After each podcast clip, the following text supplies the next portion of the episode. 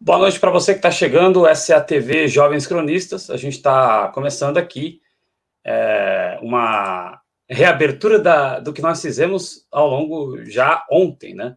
O, a cobertura de segundo turno aqui da TV Jovens Cronistas começou ontem é, na nossa live de apuração, que ficamos sete horas e sete minutos no ar, mas a largada efetiva para o segundo turno foi dada nesta noite uh, na CNN Brasil, né, que a parte de discordâncias uh, que tenhamos no sentido do modus operandi da CNN, vale parabenizar a, a CNN por ter uh, sido tão ágil assim e agendar já no dia seguinte a definição do primeiro turno, o debate que dá a largada, portanto, para o segundo turno das eleições municipais em São Paulo, que é o colégio eleitoral mais numeroso e economicamente mais forte do país. Né? O prefeito que lidará nos próximos anos com o orçamento de São Paulo lidará entre as cidades brasileiras com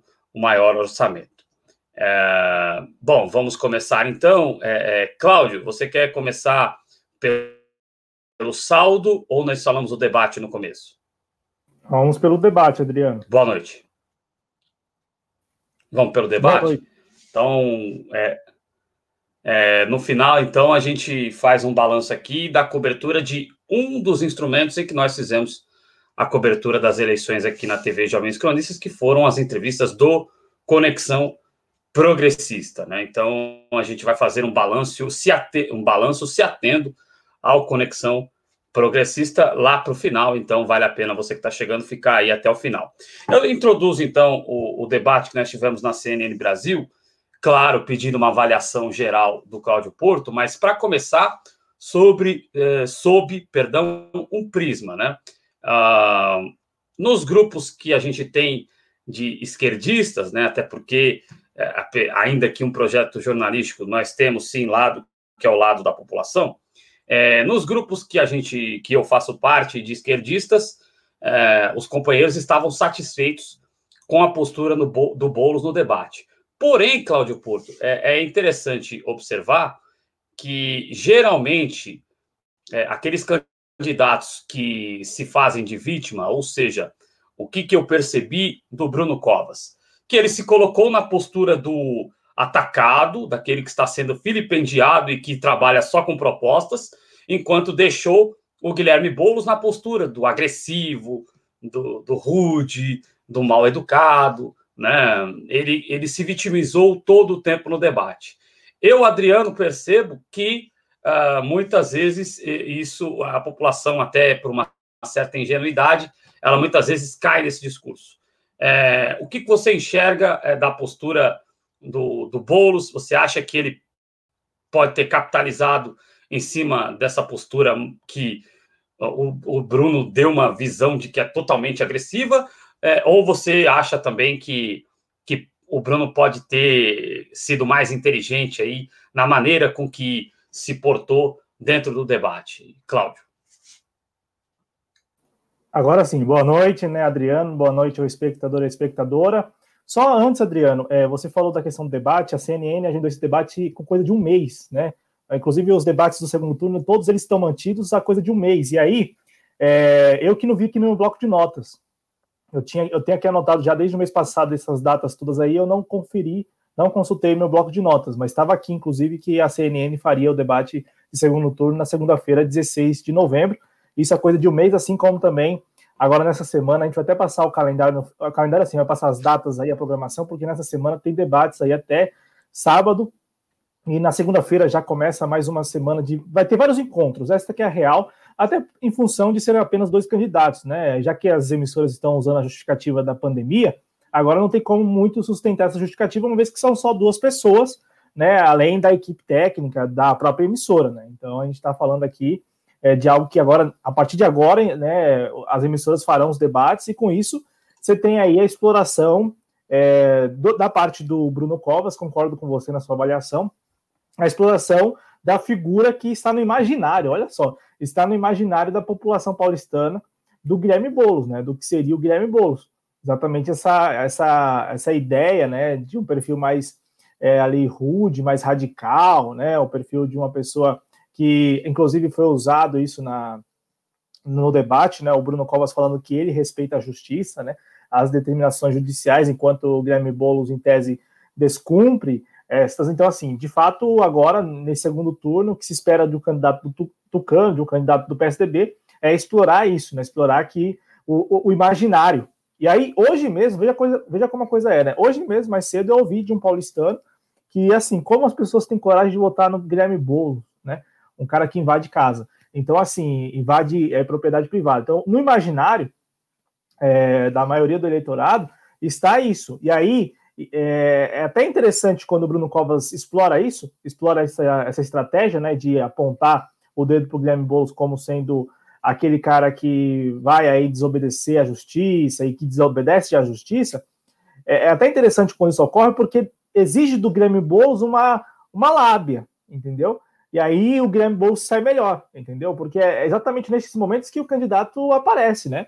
É, quando o candidato, o candidato que eu digo candidato político mesmo, né? Quando ele se vê enquanto político, enquanto candidato e coloca ali e passa a adotar um discurso que é assim, fala o que quer, mas vai, vai, vai, vai falando o que quer, trazendo alguns elementos para, de alguma maneira, é, ir é, limando, né? E destruindo ali a argumentação do adversário de que ele seria o radical. Né? Então, eu acho até interessante essa, porque o, a estratégia do Bruno Covas ao longo desse segundo turno será esta, né? De colocar a pecha de radical no Guilherme Boulos, ainda que a candidatura específica do Guilherme Boulos neste ano não, sei, não tenha muitos elementos radicais, que eu digo assim, de, de, de extrema esquerda, vai, né? De esquerda radical. É, ainda assim, o pessoal vai se valer muito do imaginário mesmo para é, man, manter, né? Porque aqui na disputa pela Prefeitura de São Paulo, nós temos agora, com o cenário que apontou ontem a apuração, uma situação em que o Bruno Covas, basta o Bruno Covas manter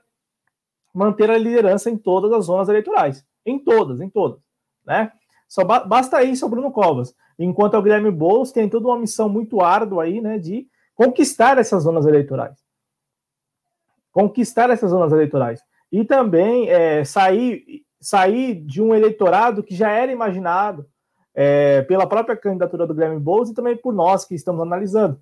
É, não por acaso, hoje mais cedo, o Estadão fez um levantamento que apontou que os os três, é, os três distritos eleitorais, né, as três zonas eleitorais que mais deram votos ao Guilherme Boulos foram é, Bela Vista, né, que é um bairro da zona central de São Paulo, Pinheiros, que é um bairro, não digo nobre, mas é um bairro também da zona oeste de São Paulo, e aí agora me fugiu o terceiro, a terceira zona eleitoral, que eu vou até abrir aqui daqui a pouco a matéria do Estadão para passar para vocês. Mas enfim, o Guilherme Boulos tem uma missão assim muito muito árdua mesmo, porque precisa, precisa aí, é, enfim, conseguir votos onde o Guilherme, onde o Bruno Covas liderou assim com muita tranquilidade. Né? E aí isso é em toda a cidade, em toda a cidade. Então, é, resumindo a minha avaliação aí, Adriano, também vi o, o, Bruno Covas se colocando na posição de vítima, o que é típico de Tucano, né? Quando, quando enfrenta um candidato é, da esquerda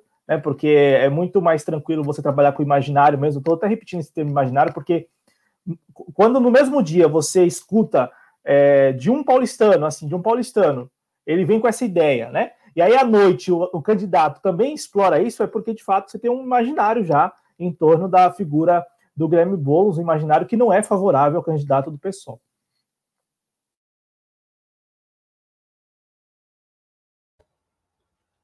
Perfeito. Cláudio. E, e, e você, é, para a gente até poder caminhar nesse aspecto, você entende que o, o, o Boulos, a, a, bolha gostou, mas você entende que o Boulos acabou falando só para a bolha ou que a dissimulação, essa é uma palavra pesada, né? Mas a, a eu não vou mudar a palavra porque, na boa, a, é uma dissimulação. A dissimulação do, do, Bruno Covas ela acaba penetrando mais? Como é que você enxerga essa questão? Porque a bolha está muito contente. Agora, como você falou, o, o Boulos tem o desafio agora de romper a bolha. Não venceu em nenhuma sessão eleitoral, mas claro que conquistou uma votação extremamente expressiva, uma votação que é, é muito maior do que a, a, votação que se imaginaria de um PSOL, né? E agora tem um trufo de ter a militância, pelo menos em tese, né, do Partido dos Trabalhadores, trabalhando agora na campanha Guilherme Boulos, Cláudio. É, trabalhando oficialmente, porque aí eu vou começar de trás para frente. Os números ontem mostraram que no primeiro turno, essa, essa militância do Partido dos Trabalhadores aqui em São Paulo talvez tenha votado no próprio Guilherme Boulos. É que a gente não sabe ainda o perfil, né? A gente sabe, aí aqui eu tenho até já o outro distrito. Então vamos lá. O Guilherme Boulos, os bairros que em que o Guilherme Boulos é, ganhou, né? É, assim, Pinheiros, Bela Vista e Perdizes, Perdizes, né? São três bairros aí da zona oeste, da zona central da cidade. Então, bairros que, assim, como a gente vinha trabalhando até a questão do, do, do estereótipo, né, do perfil do eleitorado do Boulos, antes da, da votação do primeiro turno, parece que se confirmou nesse caso. É, isso aqui a gente está falando de bairros, tá, gente? Está falando de bairros aí. É, pelo que eu entendi pelo, lá pelo, pelo, pelo Estadão, você tem aí esses bairros que é, garantiram ao Boulos é, mais votos. Agora, voltando ao, ao, ponto, eu acho que já neste primeiro turno, parte da militância do PT trabalhou, trabalhou que eu digo assim, votou, né? Não trabalhou, mas votou. Aí agora oficialmente embarca na candidatura do PSOL. Falando especificamente do debate, eu vi o Guilherme Boulos muito seguro. Eu vi o Guilherme Boulos muito seguro. Ainda que a estratégia do Tucano Bruno Covas tenha sido a de colocar nele a pecha de radical, de olha, toma cuidado, porque ele vai invadir sua casa. Ele só faltou falar isso. É, mas trabalhou muito essa questão do, do que as pessoas pensam do Guilherme Boulos, do que as pessoas têm por Guilherme Boulos, né? Então, eu vi o Guilherme Boulos seguro. Agora, teve um momento que o Guilherme Boulos titubeou, e aí eu vou aqui destacar. O Guilherme Boulos, na, na, no primeiro turno, poucas vezes falou das obras nas calçadas que o prefeito Bruno Covas tem feito, que são obras, é, assim, particularmente, a gente sabe muito bem que essa questão de calçamento ela, é, ela, ela é muito importante, né? calçadas padronizadas são muito válidas, né? principalmente ali com piso tátil, com toda a sinalização. Isso é, é ótimo para todo bairro que, que possa contar com isso, né? com calçadas padronizadas. E o Bruno Covas, nos últimos meses, ele, assim, saiu é, fazendo calçada padronizada nas, na, nos bairros mais periféricos, né? sobretudo nos comércios, assim, né? nas zonas é, de comércio. E aí, isso pegou muito mal junto aos comerciantes. Por quê? Porque isso implica em, antes de construir ali a, a calçada padronizada, a, os responsáveis das obras precisam destruir as calçadas. E aí teve muito comércio, eu circulo muito na zona norte de São Paulo, em alguns bairros, e é impressionante, é impressionante como em algumas regiões a calçada ela ficou, digamos, dois degraus para baixo do, do piso do estabelecimento. E aí esta obra, né, a obra de, sei lá, instalar uma rampa ou de é, construir os degraus, ficou por conta dos comerciantes. Então, no primeiro turno, você tinha vários candidatos se valendo disso, né? Explorando essa questão das obras nas calçadas. Primeiro, falando que trata-se de uma ação eleitoreira, né? Meramente eleitoreira aí, apenas para ganhar a eleição e também batendo na tecla de que os comerciantes estavam revoltados, estão revoltados com Bruno Covas. O Guilherme Boulos foi um dos poucos candidatos que não tocou nesse assunto. Aí agora, nesse debate, talvez já nessa tentativa de abrir o leque, né, de, de furar a bolha, o Guilherme Boulos vem e introduz essa questão. Essa, essa questão de que a, o Bruno Covas está aí patrocinando obras eleitoreiras, né, meramente para ganhar a eleição, e aí ele titubeou, Adriano. Por quê? Porque, como não é o tema que ele explorou muito no primeiro turno, ele, em dado momento, salvo engano, foi numa réplica. Posso estar equivocado, mas acho que foi numa réplica ou foi numa tréplica. Ele não saiu bem. de fato, de fato, ele titubeou mesmo, sabe? Ele ficou alguns segundos assim, um ou dois segundos, tentando procurar palavras ali para se referir ao Bruno Covas. E aí eu trago esse destaque porque ele não, não trouxe essa, esse tema para discussão ou para pauta dele no primeiro turno, mas já inclui agora, no primeiro dia após a apuração do primeiro turno, porque entende que pode estabelecer um canal de diálogo com os comerciantes. E é, aí é, é, uma estratégia já da campanha, porque eu reforço, no primeiro turno, a gente até acompanhou todos os debates, né, só com exceção daquele da Connect TV, que eu acho que a gente não acompanhou, De resto, nós acompanhamos todos, e assim, eu poucas vezes vi o Guilherme Boulos falar daquilo que todos os candidatos, sobretudo os da direita, estavam falando. Olha, está o Bruno Covas agora destruindo calçadas na periferia. E, e assim, é claro, é uma leitura muito parcial da coisa, né? Enfim, para atender aos seus interesses, mas não deixa de ser isso também. Porque, como eu estou falando, você tem aqui em São Paulo avenida e comerciante tendo que construir degraus agora para entrar no estabelecimento, porque é, a, fez parte da obra também, né? Depois de destruir as calçadas, baixar o nível mesmo da calçada, até por, por essa questão de acessibilidade, né? Com a rua ali. Então, assim, é, para muitos comerciantes, essas obras do Bruno Covas pegou muito mal. E, e, tem uma questão que, inclusive, muitos comerciantes falam, né? É, como que a gestão lidará com essas obras no IPTU do ano que vem, né?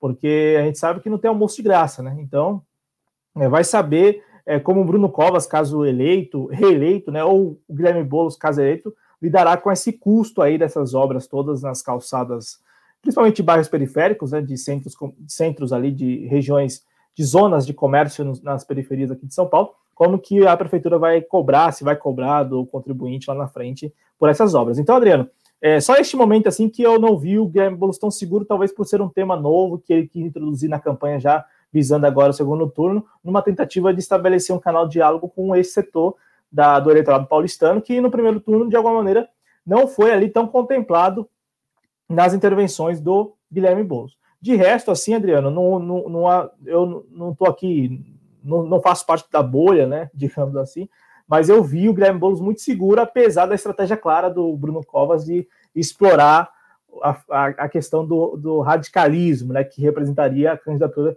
do Guilherme Boulos. Eu não, eu não me surpreenderei caso o Guilherme, o Bruno Covas venha na propaganda eleitoral falar disso. Até porque o, o, João Dória já mandou dizer, né? O João Dória já não mandou dizer, ele disse também que o negócio agora na capital é contra radicais, né? É, então, assim, isso vai, vai, vai ser a tônica da campanha, e como você falou, e como também eu, eu disse na primeira intervenção, cabe ao Guilherme Boulos, a candidatura dele, trabalhar bem para superar esse desafio, que é um desafio gigantesco, é, porque a gente está falando do imaginário, a gente está falando de como as pessoas é, a, da percepção das pessoas quanto ao candidato Guilherme Boulos, né? E, e, a gente sabe que essa construção um tanto desvirtuada, né, do que seria o Guilherme Boulos, não começou ontem, né? Não começou hoje de manhã. A gente sabe que isso aí é de alguns muitos anos.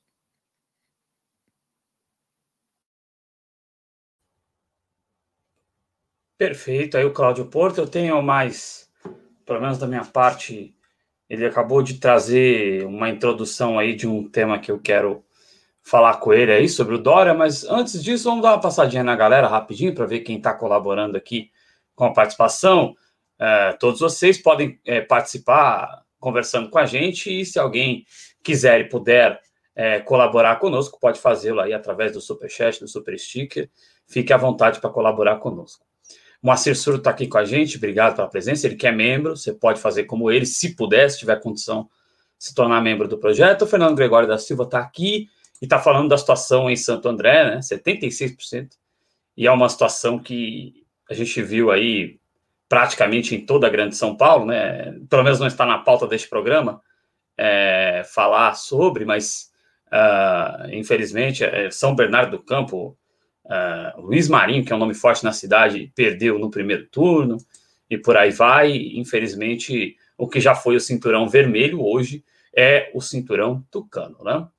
É, um abraço aí para o Fernando Gregório da Silva e força aí em Santo André. Sarazou aqui conosco, obrigado. Ela está lá no Facebook, muito obrigado. É... É, é, é, a gente até tinha montado o grupo no Facebook aqui, e como eu já te justifiquei, Zara, eu tive meu Facebook principal um problema que eu não estou conseguindo voltar para ele, então no Facebook eu estou meio que de mãos atadas, mas eu concordo sempre com as observações que você faz em relação ao Facebook. É, mas a, a, a, página está lá, a página de política e sociedade, né, para que toda pessoa tenha possibilidade de convidar pessoas para se inscreverem nela, né, e nós temos a nossa página dos Jovens Cronistas, que lá é, são compartilhadas as nossas manchetes, todas as manchetes dos textos e dos vídeos estão lá, e também é, na página dos Jovens Cronistas, são compartilhados os conteúdos esportivos. Né? Então, tem a página exclusiva de Política e Sociedade, que é da editoria uh, né, de Política e Sociedade em si, né? e tem a página do Institucional. Eu vou atacar, está aqui conosco também. Boa noite para você. Está dizendo que. Pois é. É, então, infelizmente, é essa desvirtuação que você está ainda aí, né? Que invadem casas e tal. Infelizmente é o que fazem. Márcio Caraço está aqui conosco, obrigado. Uh, também o Matheus Fernandes falando de radicalismo, né? O Doug Santiago, obrigado, amigo, pela presença. É... Boa Vista. É, daqui a pouco. É, vamos... É, daqui a pouco, se, se for o, o Claudio fala. Ah, não, é, bom. só. Já vou pedir, já vou te interromper pedindo ao Matheus Fernandes que, se possível, é, eu não entendi a pergunta. Sinceramente, eu não entendi a pergunta, porque assim, previsível não. Até porque a gente acompanhou ontem a apuração e demos os números assim por alto, mas eu não entendi a pergunta. Talvez tenha algo que fugiu do nosso radar. Então, por favor, Matheus, se for possível. É, eu, sinceramente, eu sou péssimo de memória e não tenho também a competência do Cláudio Porto. Por exemplo, o Cláudio Porto já tinha relação de quais são os debates que vão acontecer. É, é, eu confesso que eu não tinha, né? Então, eu não tenho todo o alcance que o Cláudio Porto tem, e, e é por isso a importância da, do Cláudio Porto no projeto, que dá um, um profissionalismo maior ao projeto, né? Obrigado a Roberta aqui conosco também, obrigado. É, bom, eu vou pesquisar aqui o resultado da eleição de Boa Vista, para saber, é, porque eu sinceramente não lembro. A gente, eu lembro que a gente deu esse resultado no ar, mas. Ah, não, o resultado é, eu tenho aqui, Adriano. Agora, o que eu não entendi é essa questão da previsibilidade mesmo da, da, da, da do resultado. Por exemplo, o, vai haver segundo turno lá, né, em Boa Vista, o Arthur Henrique do MDB e contra o Otaki, Otassi, né, do Solidariedade. Eu lembro até que a gente fez essa, essa questão do nome. É né? isso, né? exatamente. Não, é Otassi mesmo, é Otassi. Então, pronto. Acho que é o Tassi, se eu não estiver equivocado. Mas, assim, é, é, são dois candidatos de centro, né? Não, não conheço a realidade. São dois candidatos do centrão. Eu não conheço a realidade é, de Roraima, né? A gente sabe que é um estado que viveu uma marcha, uma marcha conservadora forte, Roraima lá, inclusive com agressões a venezuelanos, né? É, mas é, eu, eu acho que o Otacci ele não está no, no, no, prisma é, da esquerda, né? Não acho que esteja nesse prisma. Então, acredito que seja. Uh, a não ser que o Cláudio me corrija, né? Como sempre, ele traz informações mais coerentes. Não é uma correção, Adriano. É que o Matheus trouxe aí, ó, muito bom, Matheus, trouxe aí, ó, algo que, como eu disse, fugiu do nosso radar. É, ele diz que na Câmara dos Vereadores elegeu um combo de republicanos que são ligados ao bolsonarismo. Então, é, é, é não é na majoritária. Ah, boa, e aí realmente não passou pelo nosso radar, porque a gente se ateve às câmaras no, nos estados onde a gente tem cronistas onde, ou onde teve convidados, né? Isso porque nós ficamos sete horas e sete no ar. Gente, fazer cobertura de eleição não é fácil, e, e, e dada a experiência de hoje, eu brinco ainda que discordando de algumas práticas e da ideologia que está acima né, dos funcionários da grande mídia, parabenizar todos os colegas que trabalham, porque realmente não é fácil. E olha que eles têm toda uma produção por trás, acho que nosso caso foi bem mais difícil, né? Never, obrigado. A Roberta Eugênia parabeniza a gente pela cobertura de sete horas, mais de sete horas ontem, muito obrigado.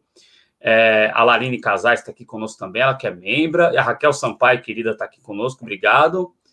E é isso aí, tamo junto, gente. Obrigado. Eu, que, Bom, eu quero só, só aproveitar que o Matheus. É bem, é, é bem breve, porque como o Matheus trouxe esse tema, aqui, Matheus, eu vou só especular. Vou especular porque a gente eu acho que tem essa permissão aqui em um canal que é independente, sem vínculo político, sem vínculo partidário. Eu acho que essa liberdade é nos dada uma vez que nós estamos aqui por nossa conta e risco, né, digamos. É, então, assim, eu especularia, Matheus, que é, é, um tanto é um tanto conveniente ao republicanos eleger muita gente lá em Boa Vista, uma vez que nós temos essa questão da marcha, né, ou da, da, daquela marcha de venezuelanos. A gente sabe muito bem que a Igreja Universal, a Igreja Universal, ela é, é tida, né, e, e assim, ela de fato dispensa muitos recursos, né? Coloca muitos recursos nas tais ações sociais, né? Então, vai saber até que ponto é, nós não temos aí é, essa, essa correlação das coisas aí, né? É, o fato de você ter lá um número enorme, um contingente enorme de venezuelanos, aí vem, um, vem uma série de eleitos pelos republicanos, vai saber, é que como é algo distante da nossa realidade, nós também não, nós não temos ideia da presença, né, se, é, se há essa presença ou não dessas ações sociais da Igreja Universal no contexto de Boa Vista, né, é, porque a gente viu que é, a, a, não tanto agora, porque já saiu do agendamento da mídia, né? Já saiu do agendamento da mídia essa questão é, dos venezuelanos lá em Boa Vista. Mas até pouco tempo, até pouco tempo é também exagero, né? A coisa de um ano, a, a coisa de um ano, é, perdão, o, o, a TV Globo fala, mostrava muitas imagens, até a época o Cabrini também. Então, a coisa de um ano, não sei, não sei se você se recorda, mas havia meio que um agendamento na mídia para mostrar Boa Vista entupida, né, digamos assim, com muita gente de, da Venezuela. E era gente dormindo na praça, gente dormindo no meio fio, gente dormindo. E, e, isso em meio àquela, àquela tentativa, né, bem lembrada pelo Adriano, no ano passado, isso, de conservadores, né, ou, ou bolsonaristas, de avançarem contra a comunidade venezuelana, né, inclusive colocando em risco ali a integridade dos venezuelanos que, que estão vindo ao Brasil. É, então, o, eu estou especulando aqui que talvez tenha alguma relação aí, o fato da Igreja Universal ter é, é, esse aparato, né, esse aparato social ou de atendimento social, a vitória do, do, dos tantos candidatos. De fato, eu abri aqui a página, é uma lista assim de candidatos eleitos pelo, pelo republicanos. E, e assim, com relação a rapidamente essa questão de ligação ao bolsonarismo, toda a faixa norte do país toda a faixa norte do país ela é muito identificada com esse sentimento bolsonarista, que é algo assim que a gente não sabe muito definir, sabe que é autoritário, sabe que tem lá também os seus interesses particulares, ou e muita gente que opera esse bolsonarismo para atender aos seus próprios interesses. Então, tem muitas oligarquias locais que estão operando mesmo a, o sentimento bolsonarista, né? essa, essa idolatria de, dos seus eleitores em relação ao Bolsonaro para atender aos seus próprios interesses, né? Mas ainda assim, essa identificação não é de hoje, né? Agora, essa questão do, do republicanos, eu especularia nesse sentido, Adriano. Eu iria nesse caminho, porque é de fato um tanto curioso é, que você tenha essa conveniência, né? Que não deixa de ser a conveniência. É, é, eleitos pelos republicanos, portanto, pela Universal, numa capital que é tida há alguns anos como a capital que merece, e de fato a gente vem acompanhando que merece mesmo, toda a atenção de, das instituições em relação ao atendimento às pessoas, né? As ações sociais. Vem demandando muitas ações sociais. Então tem uma conveniência aí que eu estou apontando e é mera especulação, viu, Matheus? Perfeito, é. E aí a gente observa, né, e, e existe realmente esse avanço bolsonarista na região norte, que é uma região, infelizmente, que, se, que ao longo da história, assim como a região centro-oeste, teve um movimento conservador muito forte, né? Oligarquias políticas que as oligarquias geralmente são conservadoras, né? É, a Doralice fala que o Bolso é contra a Copa, está registrado o protesto. Bom, PSDB, o número dele na urna é 45. O, o Cláudio Porto, é, e aí, já que a gente falou que o PSDB é 45, né, com força, foco e fé, é, eu quero perguntar para você justamente o que. Eh, tem dois aspectos, né? É, o primeiro aspecto, acho que você pode responder até papum, ou se quiser se aprofundar, até porque a gente sabe qual que é a ideologia da CNN, essa pesquisa que eles, compra, que eles compraram, ó, que eles têm em mãos. Nossa, eu falei compraram sem querer, viu, gente? Juro. Mas essa pesquisa de que é a emissora mais imparcial, realmente me causa bastante estranheza. Mas é, a, a, gente sabe como é que funcionam as coisas na CNN e alguns companheiros acusaram a, a CNN de, de ter é, tido uh, na Mona Lisa Perrone uma tolerância maior com uh, as falas do Bruno Covas, que ela sempre deixava um chorinho para o Bruno Covas e interrompia o Guilherme Boulos imediatamente é, o fim do seu tempo. Eu gostaria de saber se você viu isso ou não, se é viagem de, da nossa bolha, vamos assim dizer, ou da minha bolha, né? Já que você, né? E também queria perguntar para você é, é, sobre a questão do, do, do, do Dória na campanha. Você acha que o Dória se engajar ao lado do Bruno Covas pode atrapalhar o, Dória, já que o Dória, ainda que esteja tentando construir uma imagem nacional, com essa história de que ele é o cara da ciência, ele é o cara que vai curar as pessoas com a vacina, ele é o cara que investiu no Butantan, sendo que o Butantan a gente sabe que sempre foi abandonado, que sempre sobreviveu com suas próprias forças, mas ele é o, o cara que zela pela vida pelo povo. Mas essa imagem não existe aqui em São Paulo. É, você acha que é, a presença do, do Dória na campanha do Bruno ela pode atrapalhar alguma coisa o Bruno Covas ou esse público que vota no, no Bruno Covas engole até isso. Queria te ouvir sobre isso, Cláudio. Vamos lá. Primeiro, é sobre é, a Mona Lisa Perrone e a linha editorial da CNN. Rapidamente, como você falou, papum, não rolou isso. Não rolou isso. Eu, eu vi, o, de fato, o Bruno Covas, ele falava com o microfone desligado, né, mas acabava sendo captado pelo microfone dos outros. Só que em dado momento, quando isso começou a, a se tornar normal, entre tanto pela parte do Bruno Covas como pelo Guilherme Boulos, eu não sei o que aconteceu lá, mas eles deixaram o microfone ligado. Então eu sempre esperava concluir a oração, né, a, a fala. Tanto do Bruno Covas, começou pelo Bruno Covas. Aí, como eu tô dizendo, como, eu, pelo, que eu, pelo, que pelo que eu assisti, eu posso ter perdido um lance ali, mas pelo que eu assisti, o Bruno Covas é o primeiro a fazer isso, a fazer uso desse tempo extra, né, desse chorinho. Só que esse chorinho sem microfone ligado. Aí depois o, o, o Guilherme Boulos entende que pode e também vai. Na mesma onda. e aí, é, no final das contas, o microfone fica ligado. O microfone, o microfone fica ligado e todo mundo fica com chorinho. Então eu não vi nada disso. Aí é coisa que cada um, né? Cada um, cada um, mas eu não vi isso. E quem assistiu o debate, enfim, eu acho que isso é até muito pequeno, mas, mas tem gente que é bem cri-cri mesmo nesse sentido, né? É, pega pega, pega para valer essa questão. É, mas, enfim, quem assistiu o debate viu que não rolou isso. Agora, a respeito do que você trouxe, Adriano, do, do João Dória, ele vai participar da campanha, ele já, está, ele já se manifestou sobre a, a, posição dele. Para o Bruno Covas, Adriano, essa questão do, do apoio ou não do João Dória não influencia tanto. Porque, veja só, apesar dessa repulsa, vamos dizer, essa impopularidade ao João Dória, o Bruno Covas venceu em todas as zonas eleitorais. O Bruno Covas é, por óbvio, do PSDB, e o PSDB é Dória. Todo paulistano compreende isso, gente. Não, não tem como acreditar em ingenuidade nesse caso. É, porque é uma coisa, é uma coisa só. Até os candidatos da, da esquerda foram muito felizes quando fizeram a, a junção Bruno Dória, Dória Bruno, porque é a mesma coisa. E, e o eleitorado sabe disso.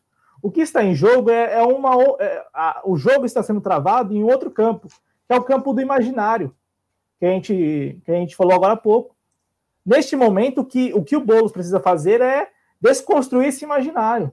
E aí eu acho que o debate de hoje serviu para ele desconstruir esse, esse imaginário.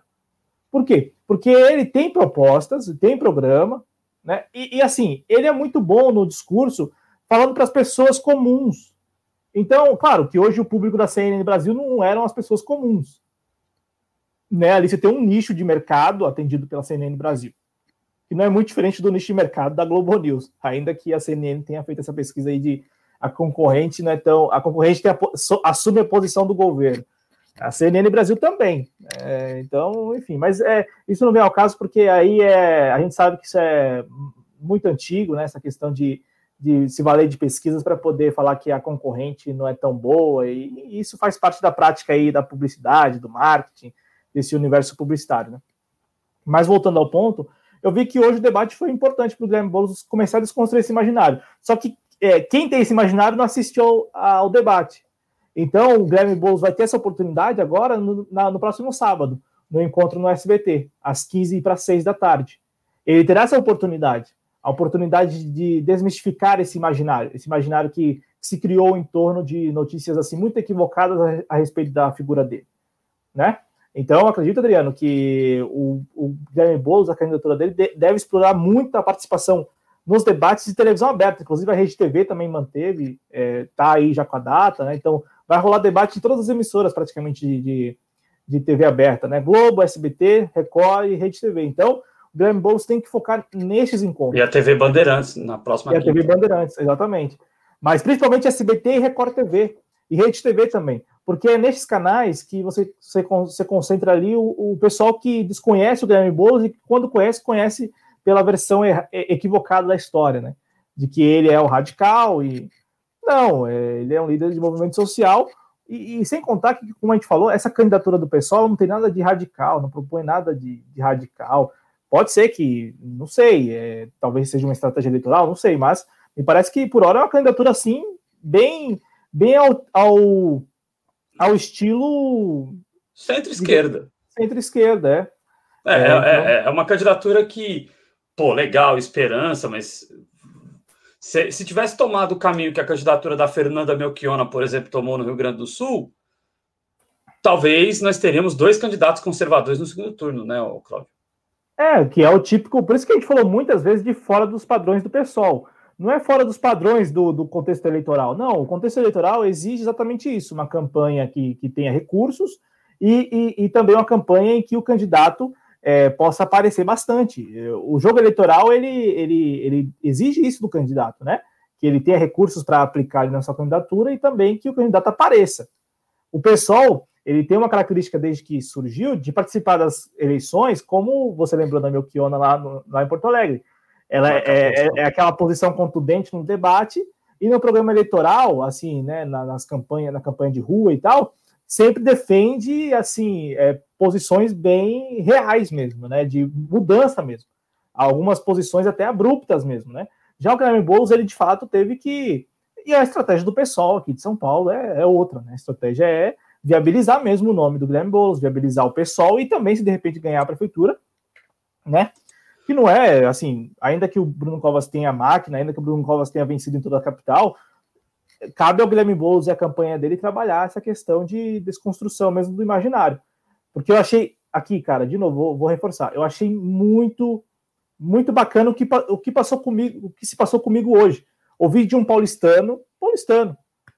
E assim, olha só, né? A gente estava falando agora, falar da padaria aí, né? Vai na padaria e volta para casa.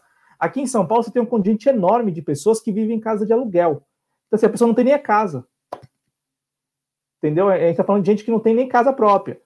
Então não teria nem como, digamos assim, vou defender minha casa. Não, está defendendo a casa de um, de um proprietário que não é você. Então a gente tem que, é, de fato, a gente não, a campanha do Guilherme Boulos precisa desconstruir, desconstruir esse imaginário que, que gira em torno dele. E aí eu acho que os espaços na TV aberta serão muito importantes também agora, né, a oportunidade de ele ter o mesmo tempo do Covas. Provavelmente o Covas vai, apelar, né, para falar que ele é radical, que não sei o quê, que precisa agora é, criar canais de diálogo e não e não partir para o radicalismo. Enquanto, enquanto o Guilherme Boulos com certeza vai se valer dos minutos dele ali para reforçar o que ele defende no programa, da necessidade de uma, de uma cidade é, que esteja de fato é, conectada a esse século XXI, né, como foi o tema hoje da questão da coleta seletiva, né, que é algo urgente na cidade, não podemos também deixar de lado. Uma outra coisa, Adriano, que, que aí é algo que a gente precisa é, a gente precisa entender, né? O Guilherme Boulos ele tem, ele conversa com as pessoas também. Por exemplo, ele falou hoje de moradores que vivem em costas, de córregos. Eu falo isso porque se esse morador ele capta que aquele sujeito aí está falando dele, é uma oportunidade de converter isso em voto, de mobilizar a pessoa, de mobilizar a família reforço, hoje o encontro não foi um encontro para ouvir, para conversar com essa pessoa, né? Essa pessoa que vive na encosta de um córrego, porque ela, é, é, a gente presume que ela não tem acesso à CNN, Brasil, mas provavelmente a SBT ela tem acesso, a, a Record TV talvez tenha acesso, então acho que é muito importante agora no próximo sábado e nos encontros da TV aberta o Guilherme Boulos é, se aproveitar disso. E aí sobre o Dória rapidamente, é muita conveniência, né? E aí é, é impressionante como setores da oposição, né, ou aqueles partidos que se dizem da oposição, estão, estão um tanto desorientados neste momento. Porque, veja, o, o, nós, nós estamos acompanhando, eu acho que a apuração do primeiro turno deixou isso muito claro, nós estamos acompanhando setores que, que nunca. É, é, é aquilo, a volta dos que não foram, de fato. Porque esses setores que ganharam as eleições ontem, é, PSD, MDB, PSDB, DEM, esses setores eles nunca deixaram é, o poder nesses últimos, sei lá, 20 anos. eles sempre estiveram no poder. Com Lula, com Dilma, com Michel Temer e com Bolsonaro. Só que neste momento eles se colocam como um, um polo que é diferente deles todos. Que é diferente do Lula, diferente da. Eles vendem esse discurso, que eles são diferentes do Lula, da Dilma, do Temer e do Bolsonaro.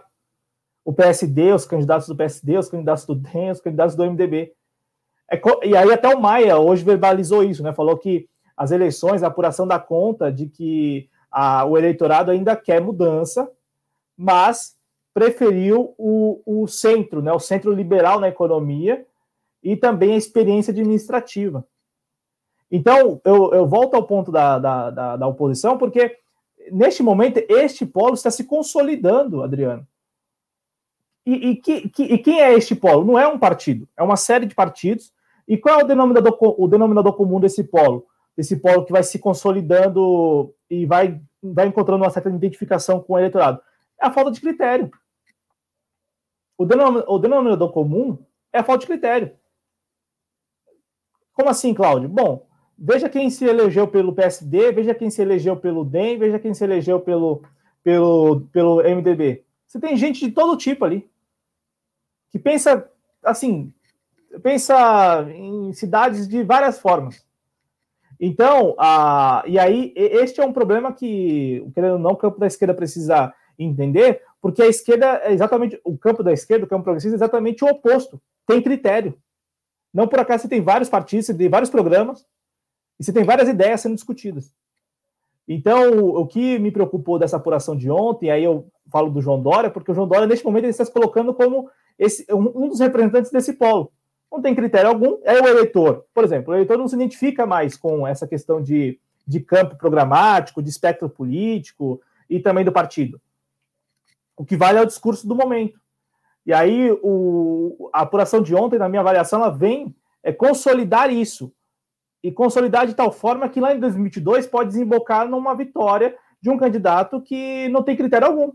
Que pode ser tanto, pode ser tanto defensor da ciência, da tecnologia e da, das medidas sanitárias, como também da privatização de estatais e de contrarreformas e de pacote de austeridade, entende? É, por quê? Porque a coisa ficou tão banalizada que você tem, nesse, você tem um sujeito defendendo esses dois, esses dois pontos. Então, hoje, não necessariamente quem defende a ciência, a medicina, a tecnologia e tal, representa o campo progressista. Você tem aí o Bruno Covas, inclusive, falou muitas vezes ao longo do programa, né? Muitas vezes ao longo do programa, essa questão. Olha, não, estou aqui seguindo as orientações daqueles dos meus especialistas sanitários, Assim como bolas, assim como bolas, ó, assim como bolos também, né? É, falou. Então, sabe, sabe, Adriana, essa questão da apuração de ontem é muito importante porque é preciso compreender que há, há em curso aí uma consolidação de algo que eleitoralmente é, vai prejudicar muito o campo que tem critério, o, o, campo que tem lá suas ideias, né? Porque o eleitorado vai, pera, pera, eu, eu vou naquele sem, sem critério, aquele que, ao mesmo tempo que fala da iniciativa privada, defende a ciência, entende? É, né, vai, vai, lidando com esses temas no discurso com muita tranquilidade e também é, facilidade, né? Como eu acho que eu acho que isso também foi uma, um ponto é, destacável deste debate, porque o Bruno Covas fez isso muitas vezes. Ele, por vezes, ele é, falou a mesma coisa que o Boulos, e por vezes ele colocou ali temas que o Boulos não colocou. E, e isso é, um, é, uma, é uma figura de centro, né? Tá vendo aí, ó, figura de centro, porque ele é ele, ele consegue agregar algumas alguns temas do adversário e ao mesmo tempo ele tem os temas dele. Enquanto o Guilherme Boulos, por óbvio, né, por ter um programa, por, por pertencer a um campo que tem lá critério, não vai ali, por exemplo, falar, olha, também defendo que ao invés da gente estimular a economia no bairro, a gente possa criar um ambiente para atrair é, investimentos de fora. O Guilherme Boulos não vai falar isso, mas o o Bruno Covas falou. Né? O Bruno Covas falou disso. Olha, não, nós, vamos, nós estamos criando um ambiente para que os investimentos venham. Só que ao mesmo tempo, Bruno Covas vai lá e fala que defende a ciência, que defende aí a medicina. Entende? Então, essa, essas nuances aí me parecem muito provocativas.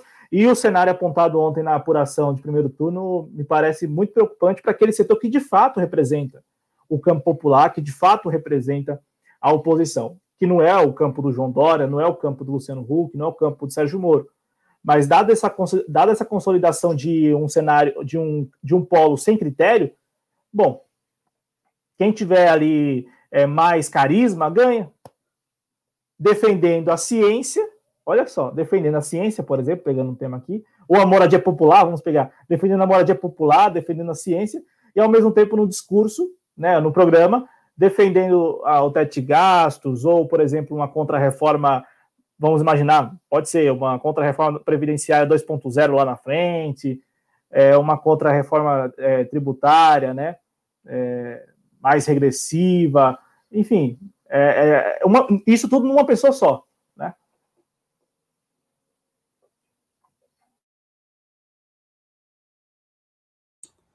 Perfeito. É o Cláudio Porto opinando aí neste eleições no JC, debatendo o debate. Esse foi o primeiro debate do segundo turno. Vamos ver aqui que mais manifestações. Daqui a pouco eu quero ler uma manifestação da da Lanine Casais. Ah, tá aqui, tá no superchat. Então, como tá no superchat, vou passar antes pelos outros nomes, né? A Cresci tá falando da Melchiona, fazendo uma crítica à postura dela teria uma semelhança com a postura da Luciana Genro, né? Tá registrada a crítica, viu, Cresci? Beijo para você. Luísa A tá aqui conosco. Eu vou passar no super, no, no super, ó. No super chat da Laline Casais aqui. É, eu acabei pegando é, esse, esse, esse, esse erro de linguagem também. É, Marcos Souza aqui conosco, dizendo que bolsominions vão votar no PSDB, né? É, é porque é, eu, eu acredito que, cara, o, o cara que, que, que é de direita radical, né? O cara que é da ultra-direita, ele, ele vai acabar não se abstendo do processo. Ele vai, ele vai acabar indo votar para impedir o Boulos de chegar na prefeitura. Esses caras, eles odeiam a esquerda, né? E, e, e na ingenuidade deles, eles acham que, nossa, o Boulos é, é, né? O Boulos vai fazer a revolução. Então vamos impedir o Boulos de fazer a revolução. Então, é, eu, se fosse um segundo turno entre Bruno Covas e Márcio França, eles iam, ah, qualquer um dos dois que ganhar tá bom, tá, tá ruim, né? Quem tinha que ganhar era o Arthur, mamãe falei do Val. Então, se fosse o Bruno Covas e o Celso Somano, ou o Bruno Covas e o Márcio França, eles largariam de mão. Como é, na minha avaliação, o Claudio fez uma cara aí, acho que ele discorda. É, como é Bruno Covas e, e, e Boulos, acredito que, mesmo a contragosto, eles irão às urnas votar no Bruno Covas. Você discorda, Cláudio? Não, eu, eu não fiz cara alguma. É, é, é só rápida. Ah, desculpe. Rápida. É, não, é, é. eu, só, eu só olhei, porque assim, quando você falou dessa questão de, de ir às urnas eu, e, e, de imaginar que o bolo seja capaz de fazer a revolução para esse eleitorado, eu imagino que não, Adriano. Eu imagino que tenha muito de zoação nessa questão toda, sabe? Do tipo, eu quero vê-lo perder. Porque eu não aceitaria ele ganhando.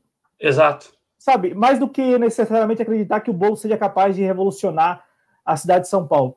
Eu acho que tem muito da questão de eu vou lá e voto mesmo e, e quero que ele perca. Entendeu? Eu acho que tem mais disso do que necessariamente, olha, vou, vou com a minha bandeira é, aqui do movimento Brasil Conservador, porque de fato agora me parece que é real a chance de, de São Paulo virar uma capital comunista é, é. Ou, ou, algo do tipo, entendeu? Acho que o cara vai para evitar que o Boulos ganhe e para manter essa zoação, né? Porque é. é ainda que. Tiramos a esquerda, tiramos comunista. Né? É, é. E, e, e, assim, quando a gente fala do, do, Bruno Covas, porque veja, Adriano, quando provavelmente esse eleitor, é, digamos, de extrema direita, quando ele vai influenciar alguém, ele fala assim: veja, o Bruno Covas só acerta quando fala que o Guilherme Boulos é radical. Então, ele vai influenciar. É, ou seja, ele só, ele só acerta quando erra, né? É, e aí, Claudio, você, pra, você pode concluir, mas eu queria muito, Não.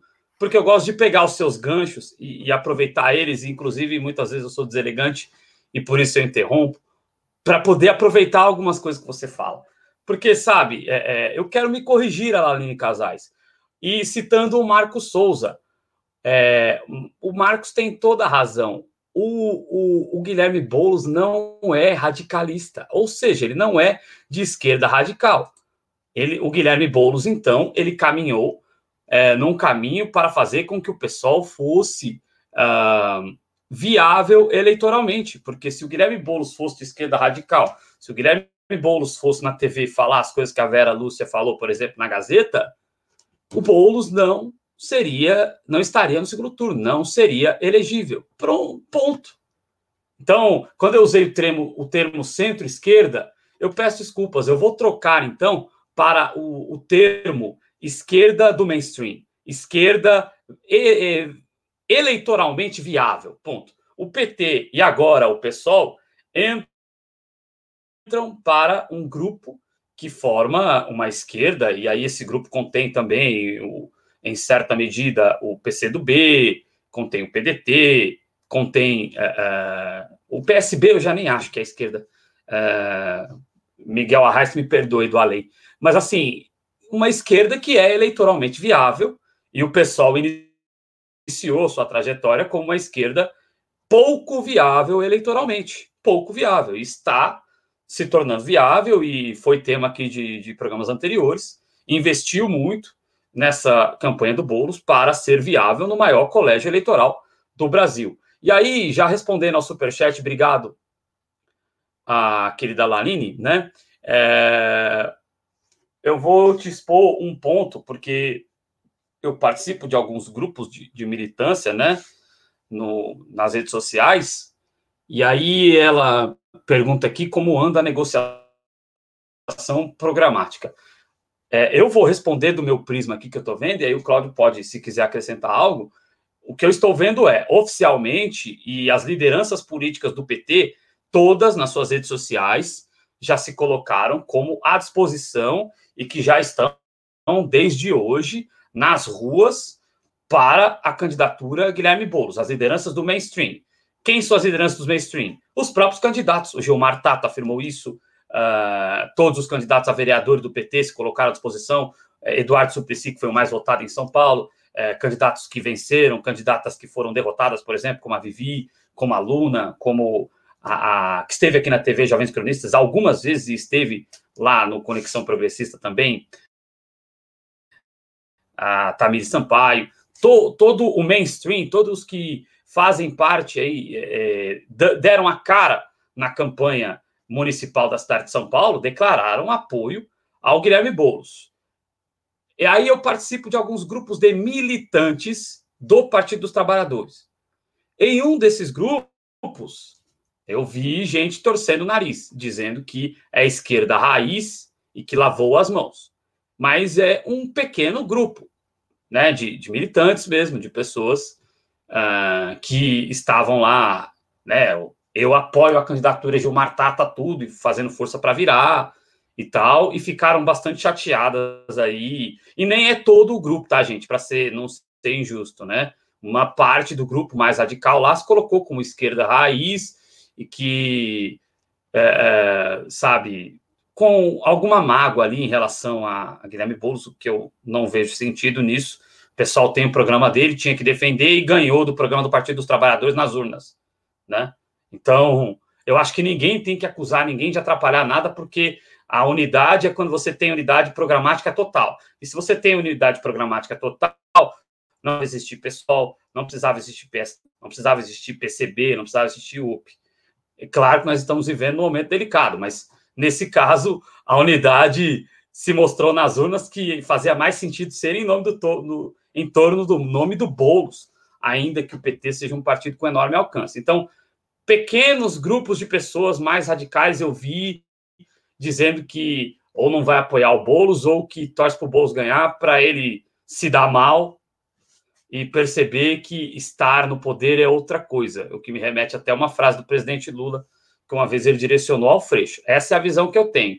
É, quer. Eu acho que é mais ou menos isso, né? É, é, as lideranças políticas do Partido dos Trabalhadores, Cláudio, claramente já estão engajadas na campanha do Bolos, o que é um gesto muito bonito e que mostra que o Partido dos Trabalhadores é, é, está de forma muito honrada saindo desse processo eleitoral na cidade de São Paulo, na, na verdade, ele vai sair ao final do dia 29, porque mesmo não tendo o candidato dele, eu vejo uma grandeza em o PT se manter engajado no, no, na, na, campanha, porque assim, é, o, o, Ciro Gomes, para citar um exemplo, o Ciro Gomes vai apoiar o Boulos, o Ciro Gomes vai apoiar a Manuela Dávila, mas o Carlos Lupe liberou a militância nos dois, nas, é, em São Paulo e em Porto Alegre, inclusive não queria que a militância do PDT, que, que o próprio Ciro Gomes apoiasse a, a Manuela Dávila no segundo turno. Então, ô Lupe, eu não, não entendo o que você quer. Você quer apoiar, então, né? É, na terra do Brizola, você quer apoiar a direita, Lupe. Aí você me atrapalha. Cláudio, se quiser acrescentar algo em relação a isso.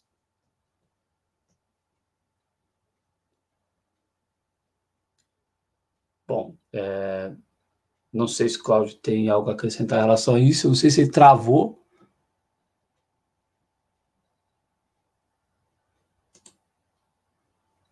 Acho que o Cláudio travou. A Doralice está fazendo. Uh, bom, enquanto o Cláudio não volta, deixa eu ver aqui se aconteceu alguma coisa com o Cláudio. Enquanto o Cláudio não volta, uh, a Doralice está fazendo aqui algumas observações em relação ao Boulos, né? Tá, respeito a opinião da Doralice. Se, se o maior golpista do Brasil é o Guilherme Boulos, é, eu queria que. Eu acho que o Brasil estaria bem, né? Mas é a sua opinião, você tem direito de dar a sua opinião. Não vou aqui tolir a sua opinião, né? Nós somos um projeto democrático, mas é, o Boulos criou frente, o Boulos criou, não vai ter Copa. Eu acho que você está dando para o Boulos um poder que ele não tem. É, com todo respeito, eu acho que você está equivocada. Pode deixar o dislike aí se quiser. Mas é, aqui é, a gente fala o que as pessoas têm que ouvir. E eu acho que você está bem equivocado na sua avaliação. É... Enfim, estou percebendo uma mágoa aí, é um direito democrático seu ter essa mágoa. É, a Tamires vai ser primeira suplente, viu, Lanine? Ela não foi eleita, ela não foi eleita, ela teve pouco mais de 11 mil votos, né? A Vivi teve pouco mais de 6 mil votos, a Vivi Mendes, e a Luna também será suplente, ela teve pouco mais de 17 mil votos. Infelizmente, essas três candidatas não foram eleitas, o Deluca também não foi eleito, teve pouco mais de 6 mil votos, mas o PT conseguiu reeleger é, vereadores que formavam a sua base dentro da Câmara Municipal de São Paulo, né? É, continuou demonstrando a sua força dentro da capital no parlamento, né? E, e em caso de um eventual governo Guilherme Boulos, é, claro que uma base crítica, assim como o pessoal sempre foi base crítica dos governos do PT, formarão uma base onde, nos projetos que os interesses de São Paulo forem atendidos, acredito que o PT não vai ter nenhum problema de votar junto, tá bom? E realmente foi bonita a declaração do Tato. Aliás, o, o Tato ele sai, é, é, o Tato sai maior dessa campanha. Acho que o, o, Tato fez um papel muito digno, lutou pela campanha dele, lutou pela bandeira do Partido dos Trabalhadores, esteve do lado dos seus vereadores. Eu, é, ainda que tenha algumas observações em, em questão a maneira, a, a escolha do, do Gilmar Tato como candidato, acho que ele sai de uma forma muito muito digna da, desse processo eleitoral, Cleci. Vamos ver aqui. Uh... Bom, vamos lá. Cláudio, é, eu perguntava quando você caiu se você tinha algo a acrescentar em relação a esse debate que a gente está aqui, até para poder encaminhar a sequência do que está no roteiro do programa. Sim, tenho sim, Adriano, até porque a gente está falando aqui não apenas do Partido dos Trabalhadores. Tivemos a candidatura também do PCdoB, né? E então é, eu só Quero aqui também Orlando registrar. Silva que, que, que apoia, né? O, o Guilherme Bolo já declarou apoio, né? É, e o PC do B, né? Porque a gente está falando de PT, então os partidos aqui em São Paulo, por hora, é, de fato ali, né, se colocando à disposição da candidatura do Guilherme Boulos, tanto o PT como o PC do B, é, o Orlando Silva, que como até o Cristiano Araújo, que está no chat aí, destacou ontem aqui no programa, o Orlando Silva que tem uma posição é bem particular sobre o PT, né? Sobre a, forma como o PT lida com as candidaturas, né? Então, é, eu só, só digo isso porque a, o apoio, inclusive, do PCdoB veio a partir da sua militância, né? Uma decisão do partido. Eu li agora à noite que eles chegaram até a se reunir, não sei se virtualmente ou algo do tipo, se foi a executiva, não sei, mas uma, não foi uma decisão é, apenas do Orlando Silva, uma decisão da militância do PCdoB claro. em apoiar o Guilherme Boulos. E aí, deixo aqui esse destaque do Orlando Silva, porque o Orlando Silva ele tem lá suas particularidades é, opinativas sobre o Partido dos Trabalhadores e também sobre os, part... os outros partidos de esquerda. Né? O Orlando Silva. É e eu peço até desculpas de ter citado o Orlando Silva, que é vício, né? O Orlando Silva era o cabeça da chapa, então, mas eh, você foi muito bem nessa correção de que é a militância do PCdoB e ainda que o Orlando Silva a representasse nessa campanha, é o PCdoB e não somente o Orlando. Então, obrigado pela correção.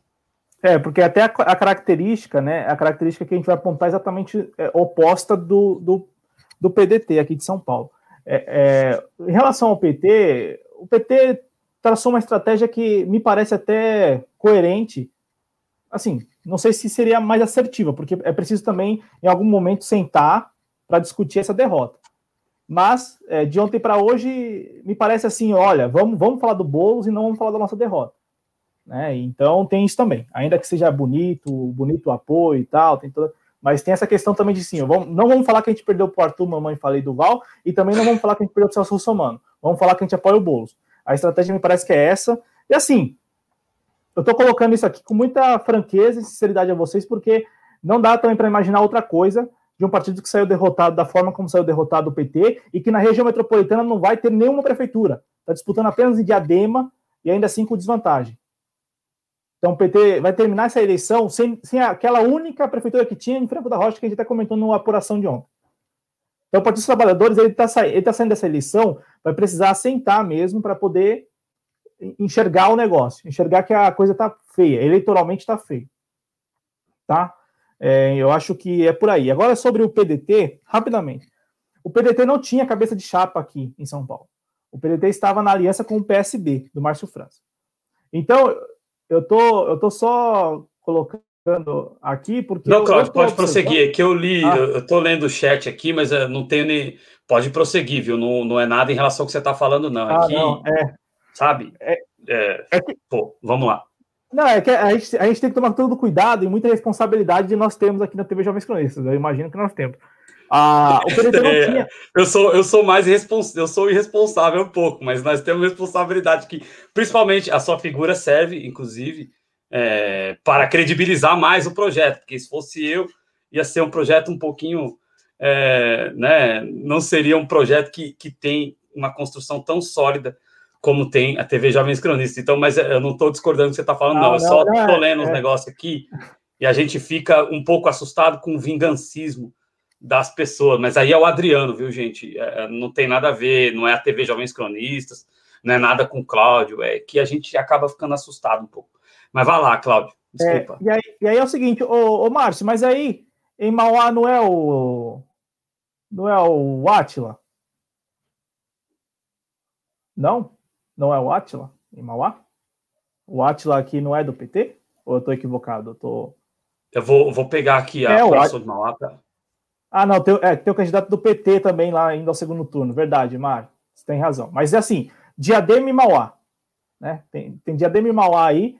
Mas assim, a possibilidade do PT em Diadema, pelo que eu tinha visto, é ainda, né? O candidato do outro, outro partido tem mais chance. Ah, e também tem, o, tem aqui em Guarulhos, né? Tem em Guarulhos, né? É, mas está bem feia a situação lá para o Eloy Pietá. Infelizmente, estava conversando, inclusive, com familiares meus, né? Que, que são lá de Guarulhos muito tristes aí com a votação do Gucci, né? E, e, e, querendo debate, né? Vamos ver se a TVT consegue fazer um debate de segundo turno, mas eu, eu acho que o Gucci vai acabar não indo, né? Porque é, realmente o povo guarulhense, infelizmente, pode ter que ficar mais quatro anos com o Gucci. E aí é de lamentar os pêsames de jogar a rosa na cova da cidade de Guarulhos, lamentavelmente. Então, só para. Então, eu tinha esquecido, Márcio, tem razão. Então, o Atila não ganhou ainda, né? É, mas, assim, tem o PT lá disputando também em Mauá. Então, são três é, é, cidades aqui da região metropolitana que o PT participa, né? É isso. É, Diadema, Mauá e Guarulhos. É, e a única que tinha mesmo, né, que o PT tinha a prefeitura, é, numa articulação política, cedeu para o PTB, né, que é a de Franco da Rocha. É, bom, mas voltando ao ponto, o PDT não, tinha, não tem candidatura, não tinha candidatura né, aqui em São Paulo, estava com o PSB, e, e, é o seguinte, é, eu, é, eu, eu, particularmente acredito que é, é importante né, que o PDT é, possa expressar de fato isso, Adriano, expressar que está com o Guilherme Boulos, até porque, como a gente já comentou em um programa, tem, tem, também uma questão de manter a coerência, né? Manter a coerência. Eu acho que nós temos aí é, trabalhistas valorosos no PDT, assim como também getulistas e, e, e temos aí é, brisolistas. E, e, bom, eu acho que para manter a coerência desse discurso, que é um discurso alinhado com as demandas populares e não com o, seja aqui em São Paulo, o capital financeiro paulistano, ou o capital financeiro paulista, ou o capital financeiro brasileiro. É, o PDT tem um discurso histórico de estar ao lado dos trabalhadores, né? Então é preciso, sim, é, dessa posição, marcar a posição, né? Então, o, problema aqui em São Paulo é que o PDT, como não tinha candidatura, neste momento o PDT está sendo que está sendo que tomar uma posição que o seu cabeça de chapa por hora resiste. O Márcio França e o PSB. É que muita gente não está cobrando o PSB, mas o PSB também está resistindo. É o PSB aqui de São Paulo, do Márcio França, que está resistindo também. Né? Então o PDT tem que, neste momento aí, por, por, dentro da campanha né, dessa aliança, mas assim, tentar sair dela para poder se posicionar. Aí, em relação ao Lupe, Adriano, eu também enxergo aí é uma demanda da base. Vamos lá. Tem essa questão da coerência né, em jogo, que eu particularmente observo. Né? Não estou falando aqui que o Guilherme Boulos representa a história do PDT, não é isso, mas a gente está falando de manter a coerência de estar ao lado das demandas populares. Né? E neste momento, no segundo turno, quem representa isso é o Guilherme Boulos do PSOL e não o Bruno Covas. Está é, tá muito claro isso. Né? É, agora, também tem parte da militância do PDT, Adriano, que ao longo do primeiro turno comprou briga com o Guilherme Boulos. Então, eu imagino que também nessa posição do Lupe tenha também essa questão da militância, né? De parte da militância que não aceitaria votar no Guilherme Boulos e também não gostaria de ver o seu partido é, declarando voto no Guilherme Boulos. Então, também tal, talvez aí esteja, tenha um atendimento né, dessa demanda interna do PDT de São Paulo. Então, eu fico aqui com essa, essa, essa questão, respondendo a pergunta da Laline, PT e PCdoB já estão com bolos, né? E por, por hora fica essa questão do PDT, enquanto o partido do PDT está tomando uma posição mais neutra, e serem essas figuras, né? O, o Ciro Gomes e o Lupe. O, o Ciro Gomes, né, manifestando o apoio, inclusive saiu agora à noite na coluna do Lauro Jardim. Vou até ver se eu consigo aqui abrir para ler e até para compartilhar, mas saiu essa notícia de que o Guilherme Boulos, ó, é, Ciro e PDT decidem apoiar Boulos. Né, tá na, é, uma, é um dos textos da coluna aí do, do Lauro Jardim no Globo. Né? É, o anúncio oficial será feito amanhã de amanhã. Aí, é, e aí o pessoal para o seu tour, olha só, o, olha a articulação que o Lauro Jardim está desenhando. É, o Ciro Gomes vai amanhã, junto com o Carlos Lupe, é, declarar o apoio a, ao Guilherme Boulos. Então, portanto, a gente está falando do PDT apoiando o Guilherme Boulos aqui em São Paulo. E aí o pessoal, lá em Fortaleza, vai apoiar o José Sarto. Essa é a articulação. Que também, que também seria absurdo uh, se o pessoal não apoiasse, né? Claro que o pessoal está mais acostumado a declarar neutralidade nesses casos, mas, sabe, eu acho que unificação das esquerdas, eu não acredito muito nisso. Acho que é, agora uma unificação ideológica, ela efetivamente tem que existir em momentos quanto esse. Agora, unificação programática, é, eu acho, eu nem sei se eu acho que isso, se isso seria salutar, porque se for para unificar, todos caminharemos num rumo eleitoralmente bem viável, e, e aí a gente não consegue, por exemplo, anular as contrarreformas, né? a gente não consegue avançar em situações que, que, que é, são necessárias é, na nossa visão, que é uma visão progressista. Né? Ah, bom, é, Vamos lá. É, eu quero pedir uma, uma coisa aqui é, neste programa, é, que eu acho que não faz muito sentido as pessoas ficarem se atacando no chat, sabe? Eu acho que, que, que as pessoas que são petistas querem o melhor para o Brasil e as pessoas que apoiam o Ciro Gomes querem o melhor para o Brasil. Eu, eu é, é, é, sabe? Essas brigas é, é, é ruim, é ruim Eu acho que faz mal para a democracia, faz mal para o debate, ranço, sempre faz mal para o debate. Eu acho que a gente pode construir algo melhor do que isso, porque o inimigo é a extrema-direita do Bolsonaro e é a direita privatista, né, do PSDB. Eu acho que esses são os inimigos, né? Eu acho que. É... Então, tem gente aqui falando de unificação da esquerda e tem gente aqui xingando um campo da esquerda oposto e vice-versa. Aí vocês. Aí, tem unificação da esquerda? Não tem, né? Não tem unificação nem no respeito que dirá unificação de, de campo político.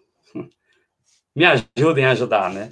É, Cláudio, é, bom, eu mandei uma mensagem no chat interno aí para você, mas em relação à, à, questão de São Paulo, você tem. É, o Ciro decidiu apoiar o mapa? É, isso seria interessante. É, não, se desse para compartilhar o mapa, seria interessante, porque assim, a gente não está celebrando derrota de PT. Não, a gente está indo com os dados. Claro que, uh, e aí respondendo a, a Cresci, é, para, é, alguns veículos de imprensa estão dizendo que é, o Lupe não quer, e aí e mais o Ciro quer apoiar a Manu. E seria totalmente condizente com a história do Ciro, né? Porque aí, se ele, aí, se ele, se ele for neutro em Porto Alegre, aí essa galera que diz que o Ciro é uma coisa que a gente não, não é nosso papel dizer, vai dar razão, infelizmente, para essa galera. Então é papel do Ciro apoiar mesmo, e eu não entendo essa informação, tomara que seja um, uma mentira, né? Não entendo que motivo o Lupe teria na terra do Brizola para torcer pela direita. Eu, eu, eu, espero que realmente seja uma informação falsa nesse sentido. É, e aí, Claudio, se for se for viável, a gente poderia colocar, porque então, ah, São, é, Brasil não é São Paulo e Rio. Ok, o Brasil não é São Paulo e Rio, mas quem sai fortalecido dessas eleições, realmente o bolsonarismo sai derrotado. Mas é, o que eu acabei de falar, a direita privatista, o centrão, saem favorecidos. A gente não está aqui, e, e, é importante a nossa independência por causa disso. A gente não está aqui para mentir para o espectador, ó, a esquerda saiu, favorecida do pleito. Algumas esquerdas cresceram, como o próprio PSOL, mas, sabe, infelizmente o Brasil está dominado pelo centrão. Vamos lá ver.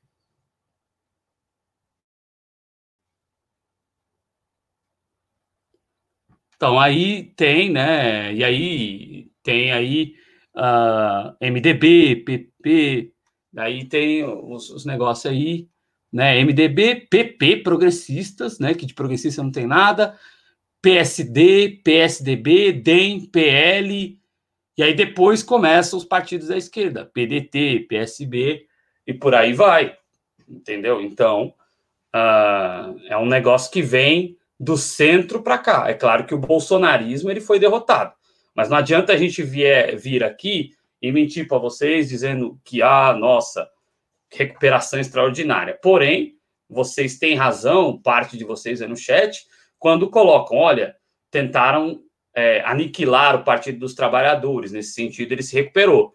Aí eu posso concordar com parte de vocês, mas é, o centrão é quem sai vitorioso dessas eleições. Não digo isso com prazer nenhum, mas digo isso na minha função jornalística de falar a verdade para vocês. Então, por este mapa, o centrão é quem sai favorecido é, nessa campanha. E só uma coisa, ah, é, o PT tem suas candidaturas no segundo turno e cabe à militância petista trabalhar para que essas candidaturas eh, se tornem viáveis aí em duas semanas e ganhem essas eleições. Cabe, as, cabe à militância petista. Eu falo isso porque é, na, na nossa condição aqui de veículo de mídia independente, até porque nós estamos aqui há dois anos, desde a eleição presidencial praticamente, né? E aí, o que, que nós temos narrado na crônica diária? Uma falta de atuação, de, de estímulo é, por parte de setores da esquerda, é, de chegar nas pessoas. Não, não se cobra tanto da tal, é, do tal retorno à base. Cobra-se isso há dois anos. Então, assim, não dá para esperar também que venha das urnas um resultado é, positivo por um trabalho que não foi feito. Ou que, se, se está sendo feito, está sendo feito ainda em muito é, é, ainda em, em, locais, assim, né, de forma muito localizada. É só isso. Ninguém está querendo pagar também de chato aqui nessa história, né? Não é isso, né? Não, não faz o nosso papel. Não faz, não é o nosso papel é, é, entrar nessa, nessa questão que é muito de torcida mesmo. E eu acho que quem torce, bom, deve trabalhar e torcer e tá, estamos aí. Aqui, esse espaço aqui é um espaço que respeita todos os partidos que nós entendemos que sejam é, na... é, do campo popular, né, do campo da esquerda, do campo popular. Tem partido que não quer ser considerado esquerda, beleza, mas é do campo popular, pela história. Você falou agora há pouco do Ciro Gomes, ele está falando de coerência. Se o Ciro Gomes a, apoia a Manuela, ele está sendo coerente. Se ele não apoia, ele não está sendo coerente. Se ele apoia o Guilherme Boulos, ele está sendo coerente. Se não, se não apoia, não está sendo. Não é porque o Guilherme Boulos e, o, e a Manuela representam o PDT e, o, e, e a ideia de mundo do Ciro Gomes, não é porque essas duas candidaturas representam o campo popular no segundo turno. Dentro da caixinha eleitoral, essas duas candidaturas são as que representam o campo popular. E o PDT, aí o PDT, trabalhismo, brisolismo, getulismo, representam o campo popular. Acabou. E aí, fim de papo da nossa parte aqui. Então, é, é somente isso. É, agora, deixando claro aqui que eu, eu vi esse, esse esse, sei lá, esses dados aqui, né, esse gráfico. E assim, é claro que eu, particularmente, Adriano, eu sei que isso é prejudicial para o brasileiro e para a brasileira na ponta. Porque Exato. são gestões que não, não representam o campo popular e, e, que tem prefeitos e prefeitas que estão geralmente ocupando a prefeitura, como é mais ou menos a, minha, a situação aqui da, da, da cidade onde eu vivo, na região metropolitana de São Paulo, ocupam a prefeitura para fazer ali negócios. Entendeu? Negócios não é para atender as demandas que são urgentes. Que são urgentes. Não é disso que a gente está falando. A gente está falando de candidaturas que foram colocadas e venceram para atender aos próprios interesses. E aí, essa questão de derrota ao bolsonarismo. É, olha, nós falamos agora há pouco. Estes que ganharam agora, eles não necessariamente estavam fora do sistema, estavam à margem. Não, eles estavam dentro do sistema.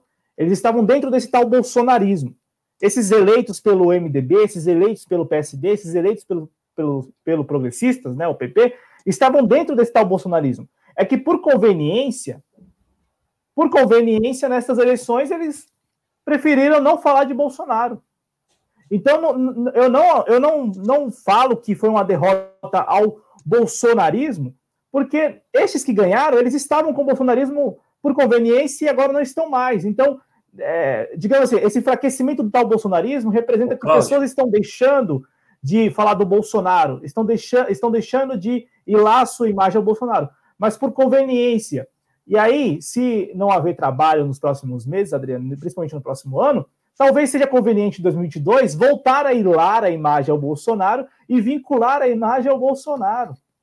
E vamos deixar bem claro, é, é, não estão mais com o Bolsonaro no discurso, porém os parlamentares dessas forças políticas votam com Bolsonaro, votam, votam com Paulo Guedes, votam contra os direitos e as demandas da classe trabalhadora. Então, assim, ah, o bolsonarismo foi derrotado porque o PSL, o Patriota, é, sei lá, tem poucas prefeituras. Ok, é um argumento válido, mas PSDB não vota com Bolsonaro, DEM não vota com Bolsonaro, PSD não vota com Bolsonaro, PP não vota com Bolsonaro, cai nessa. E, e, e, tem uma. Vou até ver aqui, ó. E o Podemos, que é um partido recente que está chegando a quase 100 prefeituras. Podemos do Álvaro Dias e da Lava Jato. Né? E aí a gente está falando aqui, ó. O PT, segundo esse mesmo ranking, tem 178 prefeituras, né? Conseguiu aí, é, a, a, partir do primeiro turno de ontem, 178 prefeituras. O, o Podemos, de, sei lá, 5 anos, menos de 5 anos, tem 97. Com um discurso, né? Com um discurso é, um discurso assim absurdo. Um discurso absurdo, que é um, é um, é um discurso é anfíbio, é, sei lá, é híbrido, né? Para falar híbrido. Que é um discurso que é com Moro e Bolsonaro ao mesmo tempo, é, Lava Jato, uma mistura, uma sopa assim enorme, e aí o eleitor vai lá e vota acreditando em tudo aquilo. Então, é, é, é, é, tomar cuidado quando a gente fala do bolsonarismo, porque estes que ganharam, eles estavam com o bolsonarismo e podem voltar a estar com o bolsonarismo. E quando eu falei aqui, Adriano, da gente, quando a gente falou aqui da, da questão de não ir lá a imagem, é porque é somente isso. O que não rolou nessa eleição foi ir lá a imagem. De resto, a prática política, a forma como faz política é a mesma. fazendo negócios, negócios em prol da própria família, né? E claro, no Congresso Nacional, o Adriano foi muito feliz quando lembrou que esses partidos todos aí votam com o Bolsonaro. E quando não votam com o Bolsonaro, votam por conta própria, que é a agenda do Paulo Guedes do Bolsonaro. Entendeu? Quer falar assim, eu não estou votando com o Bolsonaro, mas estou votando por conta própria. E a agenda do Congresso, ela é do Paulo Guedes. Ou é muito. Nossa, poxa, não é, não é do Paulo Guedes. O Paulo Guedes não protocola nada. É verdade, mas os próprios congressistas, de ofício, aprovam medidas que atendem aos interesses do Paulo Guedes. Então, é, fica aí é, este registro, porque eu acho que a gente tem que tomar cuidado, porque assim, então fala, acabou. É como se tivesse acabado. Acabou, não, saiu derrotado, não sei o quê. Não, acho que até é. para zoação é legal. Para zoação é legal. Essas empolgações aqui, infelizmente, a galera não vai ter, né? Tem os canais grandes aí, tem os, os grandes youtubers aí que usam dessas estratégias, né? Mas aqui, infelizmente, é, é ácido, é, mas a gente tem que falar a verdade para você que está acompanhando aqui a TV Jovens Cronistas, né? Por isso e da nossa certeza, independência. E outra coisa, Adriano, com certeza se a gente chegasse aqui com um título deste ou falando isso, né, que o bolsonarismo saiu derrotado e que agora as coisas estão voltando mais ou menos à normalidade. Estaria com, com, certeza... com quádruplo da audiência que é, está agora. É, é muito mais simpático. E eu reforço, ninguém aqui quer ser chato, não. Todo mundo quer dormir bem, quer acordar bem, quer levar um dia ali tranquilo. Ninguém quer ficar pagando de chato no YouTube, não. É só, só a constatação do que nós estamos observando a partir desses resultados de ontem. E também, eu acho que a gente tem que aqui é, refor reforçar, não, ressaltar o trabalho que nós, da mídia independente, temos feito nos últimos dois anos, constatando também e narrando uma crônica que é uma crônica muito ruim para o campo progressista. É, quantas vezes você não viu cronistas cobrarem de é, cobrarem ações do campo da esquerda chegando às pessoas?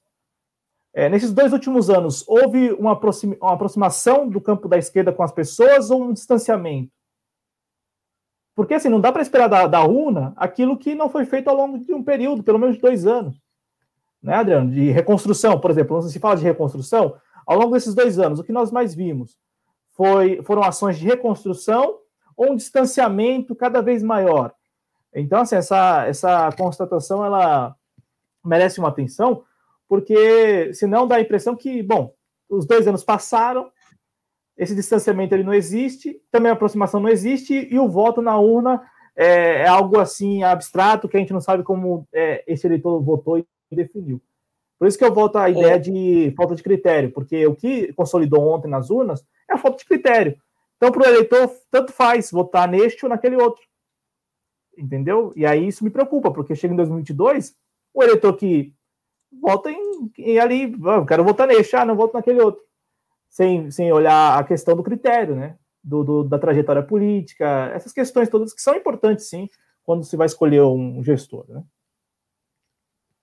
Ô, Cláudio, só para passar a régua um pouquinho nesse debate e no cenário em São Paulo majoritário, a manchete que está no Trending Topics patrocinado do Twitter é Tom Ameno marca o primeiro debate do segundo turno entre Covas e Bolos. Foi ameno mesmo o, o debate? Qual a sua avaliação sobre essa manchete?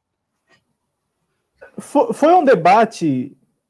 Vai, vou usar a mesma palavra, vai, ameno. Foi um debate, foi o um debate da, do dia seguinte. Não tinha como esperar, né? Não tinha como esperar é, ali outra coisa dos candidatos que saíram ontem né, da, da, da, da vitória nas urnas.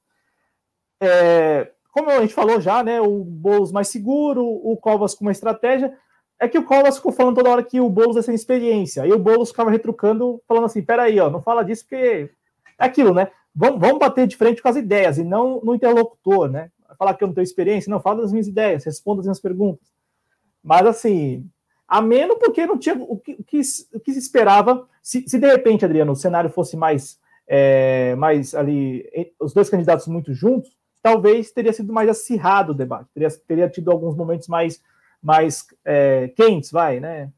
É, entre os candidatos. Mas como a distância também do, do, do Covas é um tanto consistente também, digamos assim, para ele muito cômoda, então, caberia ao Boulos ir ao confronto. Só que aí o Covas já veio com a estratégia de chamar o, o, o Boulos de radical. Aí vem o Boulos apontando o dedo e sendo mais decisivo, aí o pessoal assimila que de fato o Covas tem razão. Aí o Boulos não usou essa estratégia. O Boulos foi falando as ideias dele, não caiu ali no, na estratégia do, do Covas, né? Mas assim, esse gap, né, essa distância aí dos dois, é, tornou o debate um pouco mais, digamos, ameno, né? Porque eu não sei quais eram as expectativas da CNN também, né? As minhas expectativas desse debate, que eu quase não ia assistir, poxa, é a expectativa de que eu ia dormir sem saber que o debate teria rolado. Então, não, não tinha muitas expectativas, né, Adriano, para o debate, mas para a CNN, não sei o que esperava. Mas respondendo essa pergunta, eu acho que pode se valer desse termo aí, porque o Covas estava numa situação cômoda e o Boulos, para não cair no, no, na estratégia do Covas, preferiu ficar levar o debate ali no banho-maria, colocando as ideias. Por isso que eu falei que o Boulos foi seguro, porque ele colocou as ideias dele. Teve, teve tempo e colocou muito bem a, o que pretende, né, caso seja eleito. E não se entregou ao jogo é, de ataque aí do, do, Bruno, do Bruno Covas, né, quando quis colar nele a pecha de radical, de inexperiente e de cara que só debate no ataque, sendo que ele também estava atacando, só que com voz mais mansa, né? Então, o, o, o Boulos é, é, soube escapar um pouco dessa armadilha também do Bruno Covas, né, Cláudio? É, bom, é, vamos para onde agora? O que nós vamos fazer? Da minha parte aqui, Adriano, eu acredito que eu concluí sobre o debate. Agora, se você quiser, para na sequência, no, encerramento, né, a gente vai passar aqui uma tela com os candidatos que estiveram na conexão. Né? O resultado né, dos candidatos que estiveram Perfeito. na conexão. Então vamos, vamos, só estou vendo aqui a. É, a Cresci está dizendo aqui que são velhos conhecidos da direita, né? O pessoal do Podemos, e ela matou a pau aqui em cima, né? Por isso que é, é, é importante esse realismo da nossa narrativa, né? Porque aqui a gente não engana o espectador para conseguir superchat, nem like, nem audiência. É, é, esse centrão é a direita é a direita, é a guerra, como diria Cazuza, né? Diziam aí que eu citava música demais aqui é, nos nossos programas, mas é porque a minha vida é música. Então, é a direita, como diria Cazuza, né? Então, sabe, aqui a gente, sabe, não se presta a papel que alguns caras é, é, se prestam, entendeu? Ah, é isso aí. Bom, é, vamos lá, é, então, começar a fazer o balanço do que nós tivemos dentro do Conexão Progressista, que esteve mais de 100 vezes aqui na grade da TV Jovens Cronistas e fez uma cobertura de campanhas é, e de candidaturas a uma cobertura e entrevistas com candidatos a vereadores nas cidades brasileiras. Vamos ver. É, então a nossa cara vai sumir da tela, pelo que eu estou vendo, né? Vamos lá. Exato, Adriano. Posso então aqui começar? Na primeira semana é, de Conexão Progressista, né? O Pro Conexão Progressista é programa exibido de segunda a sexta-feira, de segunda a sexta-feira às 9 horas, né? É, vamos lá. A primeira semana nós entrevistamos na segunda-feira a candidata Helenira Vilela, do PT de Florianópolis. Ela terminou essa eleição com 1.033 votos e conseguiu aí a suplência, né?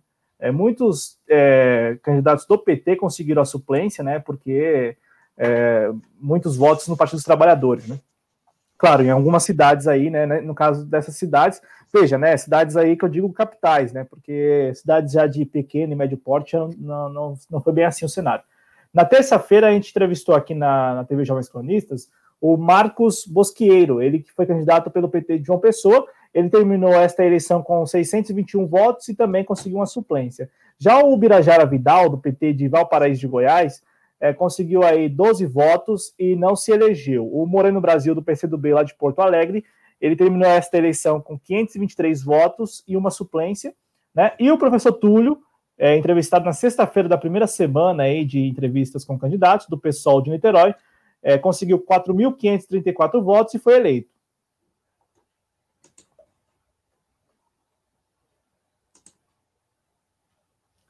Na semana 2, né, na segunda semana, o Pedro Américo, grande companheiro Pedro Américo do PC do B lá do Rio de Janeiro, ele que é funcionário de Furnas, ele conseguiu ao final desta eleição 482 votos e não se elegeu. A Cida Pedrosa, que foi entrevistada na terça-feira daquela semana, né, do PC do B do Recife, ela conseguiu aí 3.697 votos e conseguiu se eleger também lá à Câmara dos Vereadores do Recife. A Tamires Sampaio, né, Tamires Gomes Sampaio, que você se referia até ao longo do programa, deste programa, do PT de São Paulo, ela conseguiu 11.437 votos e uma suplência. O Maurício Molinari, grande companheiro também lá da Revolução Brasileira, né, do pessoal de Florianópolis, é, alcançou aí 917 votos, também é, conquistou uma suplência. E o Abelar Júnior, do PT de Joinville, 88 votos, e também lá, olha só, inclusive eu vi nas redes sociais Adriano, comemorando este fato aí de ter sido, é, assim, digamos, eleito, né? Suplente, né? Ainda que não, não é, só, só vá ali substituir caso seja necessário, né? E não tem nenhum salário, mas deixa de ser uma vitória, uma eleição. Parabéns para ele. Na terceira semana, Camila Gonda abriu aqui as entrevistas do Conexão Progressista, do, ela é do PDT de Curitiba. Ela alcançou aí 1.664 votos e uma suplência. A Chile Silvério, do PSTU de São Paulo, é, conseguiu aí 175 votos e não se elegeu. A Tanaré, do PT de Valparaíso, 119 votos, não se elegeu também. O André Lameira, do PCO de São Paulo, 17 votos, não se elegeu. E a Raquel Brício fechou aquela semana, numa grande entrevista aqui, inclusive na TV Jovens Cronistas, da UP, lá de Belém, com 375 votos, também não se elegeu. Na quarta semana, o Vina Guerreiro, aqui de São Paulo, do PDT de São Paulo, é, ele esteve aqui na TV Jovens Cronistas. Ao final desta campanha eleitoral, ele conseguiu 339 votos, não se elegeu. A Maria Aparecida, do PT de Santo André. Pastora conseguiu... socialista. Não. Pastora socialista. 107 votos, ela conseguiu a suplência lá, lá em Santo André. A Maia Bastos, que não esteve aqui, ela não foi entrevistada, apesar de não ter sido entrevistada, a gente conseguiu conversar à época com o Eduardo Vasco, assessor do PCO. Ela, ela teve quatro votos e não se elegeu, é do PCO aqui de São Paulo. A Caionara Santos, do PCdoB de Florianópolis, conseguiu, ao término dessa campanha, 70 votos, não se elegeu. E a Ana Júlia, que fechou lá a semana 4 aqui de entrevistas, lá do PT de Curitiba, conseguiu aí 4.538 votos e uma suplência. Para a penúltima semana né, de entrevistas por aqui, a semana 5, o Fernando Magalhães, do PCO de São Paulo, esteve por aqui, foi entrevistado pela gente. 31 votos no final dessa campanha, não se elegeu. A Janaína da Ru, que também não veio, né, não participou, mas é, foi contatada e estava programado, ela do PDT do Rio de Janeiro conseguiu aí uma suplência com 415 votos. O Pedro Ruas, do pessoal de Porto Alegre, conseguiu se eleger com 14 mil, 14.478 votos. É, ele, Pedro Ruas, né, militante histórico aí, é, pessoal de Porto Alegre. E para fechar aquela semana, né, quem fechou aquela semana foi a Josi Gomes, que é do coletivo Elas, do PCdoB lá de São Luís do Maranhão, conseguiu ao final da campanha 2.869 votos, uma suplência também para o Adriano. A última semana contou com a participação do Gabriel Cassiano, do PDT de São Paulo. Ao final da campanha, ele conseguiu aí 2.392 votos, não se elegeu. A Alda Metroviária. Cláudio, é, o seu áudio está quadriculando um pouco. Eu posso concluir, então, é, é essa narração? só para ficar tranquilo, porque está quadriculando seu áudio. Claro, claro. Então, é, vamos lá. O Gabriel Cassiano, então, do PDT, teve 2.392 votos, não se elegeu, PDT de São Paulo. Alda Metroviária da Unidade Popular, em Belo Horizonte, teve 376 votos, acabou não se elegendo.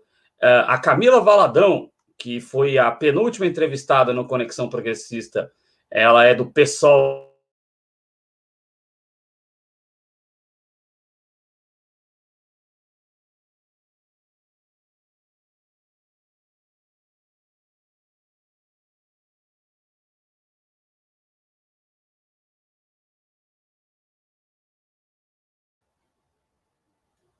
Vamos lá. Deixa eu ver. Tá me ouvindo aí, Cláudio?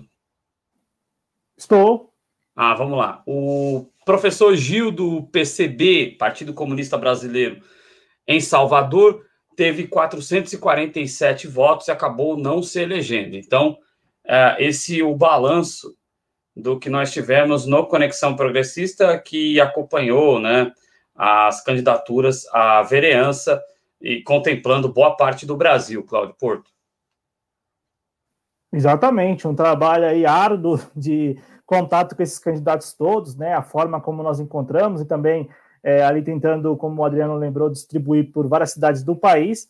Mas enfim, está aí o saldo né, das entrevistas no Conexão Progressista comprometido. É, assim, algumas candidaturas conseguiram. Nosso saldo, para vocês terem uma ideia, vou até pegar aqui. É, eu tinha comunicado o grupo mais cedo, vou só pegar o número mesmo, porque foi assim: de, foram 26 conversas, né? Assim, 26 mesmo, conversas. No é, Conexão. No Conexão, é, é, com candidatos à vereança, né? E aí, porque ao todo é, nós tivemos 28 programas aí. 28? É. Estou fazendo a conta errada. 30 programas. Tivemos 30 programas, aí 28 convidados. É, e dois programas que não, não contaram com participação de nenhum candidato. Só que desses, desses dois, é, desses 28, você também teve uma candidata a vice-prefeito. Então, você elimina aí, fica 27. Aí, é, 27 programas, mas não com 27 convidados, porque aí eu vou explicar também. Teve uma candidata que, por não, como não conseguiu vir numa semana, ficou programado para vir na, na, semana seguinte. Também não veio, mas enfim, terminou com 26. Então, desses 26 candidatos que nós conversamos aqui, quatro foram eleitos, 11 conseguiram ser suplentes, né? Aí serão suplentes na próxima legislatura, e 13 saíram desse processo derrotados. Então, este é o saldo, o balanço aí das entrevistas com os candidatos no Conexão Progressista. Perfeito, Cláudio, perfeito. É, algo mais a acrescentar? Da minha parte, não, Adriano, só agradeço a você e ao nosso público aí pela atenção. E sempre, e sempre quero agradecer mesmo ao público, porque neste espaço aqui exerce né, o direito à opinião, a liberdade mesmo de opinião, sem xingamento, claro, porque se xingar até o próprio YouTube censura, né? Mas assim, é, estamos aqui abertos para conversar, para discutir, é, e curto muito quando o público compreende este espaço dessa forma, enxerga esse espaço como um espaço em que ela pode colocar as opiniões sem xingamento. Então agradeço mesmo, Adriano, a você, ao nosso público, e desejo saúde a todos. Saúde a todos, que é o mais importante, e a nossa cobertura das eleições e a, a nossa vida aqui na TV Jovens Cronistas segue, é, continue acompanhando os nossos conteúdos aqui na TV Jovens Cronistas. Muito obrigado a todos, saúde, que é o mais importante, e tenham todos uma boa noite. Opa, vamos tirar, né? Sem agora sim. Vamos lá.